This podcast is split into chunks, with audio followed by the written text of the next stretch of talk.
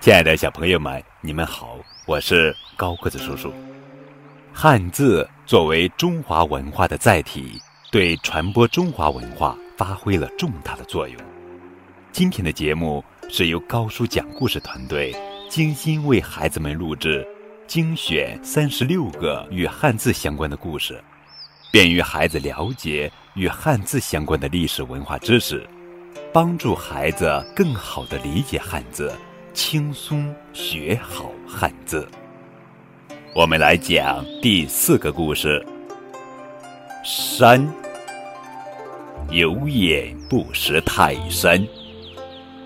相传春秋战国时期，鲁国著名的工匠鲁班招收了许多弟子。每隔一段时间，鲁班就要检验一下弟子们的木工活他让弟子们。做出一些木制品，其中有一个叫泰山的弟子，似乎对木工不是很热衷，经常到后山的竹林里去玩。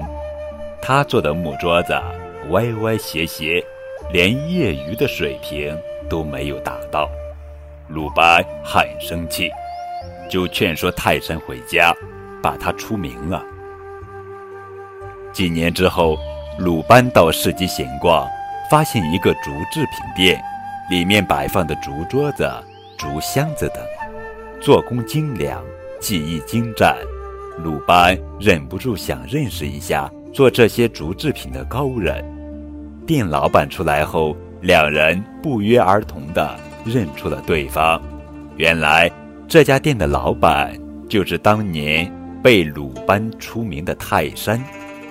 鲁班见是泰山，便问。你的手艺这么好，跟谁学的呀？泰山说：“当然是跟您学的呀。